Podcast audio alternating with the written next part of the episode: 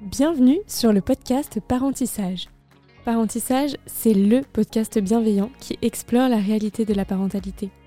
Avec sa communauté de parents et d'experts, le laboratoire Galia vous accompagne dans cette incroyable aventure où chaque bébé et chaque histoire sont uniques. Camille, ou Madame Santoro sur Instagram, est entrepreneuse et s'est fait connaître au grand public avec sa participation à l'émission Famille nombreuse. Dans ce podcast, nous avons pu témoigner de sa joie de vivre, de sa merveilleuse personnalité, de sa belle histoire d'amour avec son mari Nicolas et bien sûr de l'amour qu'elle porte sur ses si charmants enfants. Vous écoutez un témoignage en quatre parties. Dans cette troisième partie, Camille nous parle de nutrition, de postpartum et de son entourage. On vous laisse avec son témoignage.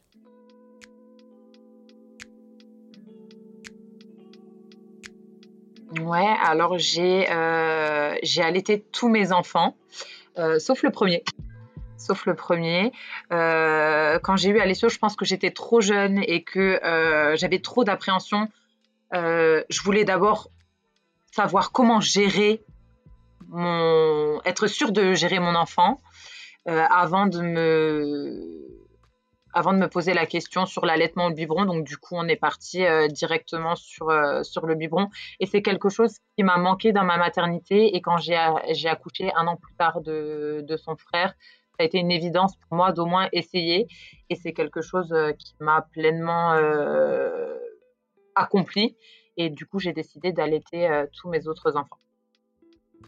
C'est une décision qu'on a prise ensemble. Euh, déjà, chez moi, c'est un peu très culturel. Les femmes ont allaité dans ma famille, donc c'est quelque chose qui m'a jamais choquée. J'ai vu ma maman allaiter euh, ma petite sœur. J'ai euh, voilà, et je savais que là-dessus, avec mon mari, on n'était pas en face parce que lui, c'est quelque chose dans sa famille qui se pratique beaucoup moins. C'est vrai qu'on biberonne plus qu'on allaite.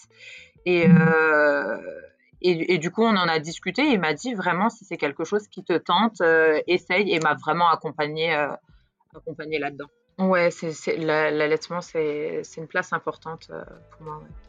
Pense que je, je m'écoute et, et, j'écoute beaucoup les, besoins de mes enfants et on y va toujours très au feeling. Je me suis jamais dit à 6 mois il mangera ça, à 8 mois il mangera ça. Chez nous, on y va. La nourriture, c'est hyper important chez nous. Euh, si j'ai lu, lu beaucoup. Euh, j'ai lu beaucoup pour mon premier enfant. J'ai beaucoup respecté le carnet de santé. Et euh, avant, de me, avant de me dire qu'en fait, il n'y avait pas de mode d'emploi, il n'y avait pas de, de bon ou de mauvais choix, je m'écoute et j'écoute, j'écoute les petits et je fais vraiment en fonction d'eux, un petit peu au jour le jour. Je ne peux pas te dire que euh, je suis un mode d'emploi où j'ai fonctionné avec tous mes enfants de la même manière. C'est pas vrai. J'ai fait vraiment euh, du, du, cas par cas. Durant mes grossesses, j'ai eu euh, connaissance du postpartum, mais c'était un petit peu comme une légende pour moi. Je me suis dit, mais non, baby blue, ça n'existe pas. J'y suis passée, j'ai compris.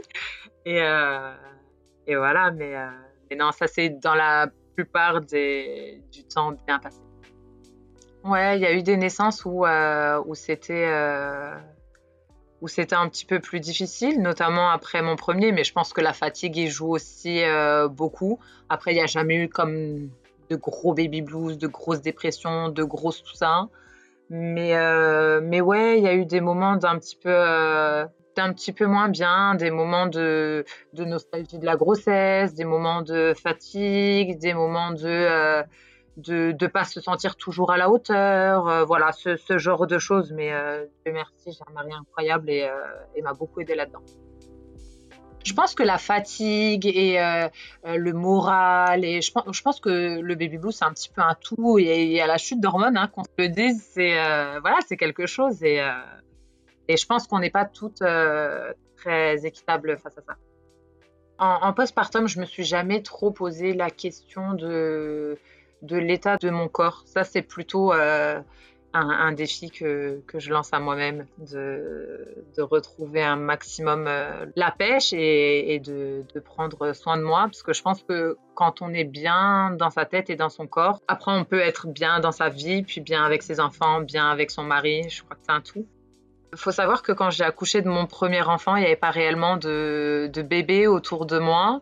J'étais euh, quand même très jeune et euh, mes copines n'étaient pas du tout euh, dans le mood des bébés à ce moment-là. Je me suis sentie un petit peu seule. Hein.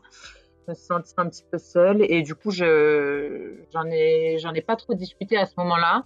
Mais maintenant, comme il y a, y eu un baby boom puis beaucoup de bébés autour de moi, euh, on, en échange et, euh, et, on arrive souvent à beaucoup de soutien, beaucoup de, compassion et de compréhension. J'ai mes copines, des fois, je crois qu'elles confondent leur sage-femme et, moi. Et elles ont toujours plein de questions, plein de trucs. Mais ça, c'est l'effet, genre, comme tu as eu beaucoup d'enfants, est-ce que tu sais, des fois, je dis, mais tout, toutes les femmes sont différentes, toutes les grossesses sont différentes. Donc, euh, je, je sais pas, mais j'adore ça. Cet épisode vous a plu Vous pouvez partager ce témoignage ou découvrir la suite dans l'épisode 4, dans lequel Camille parlera de ce que c'est pour elle d'être et de devenir maman. N'hésitez pas à laisser un avis sur ce podcast, nous suivre sur les réseaux sociaux sur le compte laboratoire-du-bas Galia et rejoindre l'aventure en utilisant le hashtag parentissage pour nous faire part de vos histoires.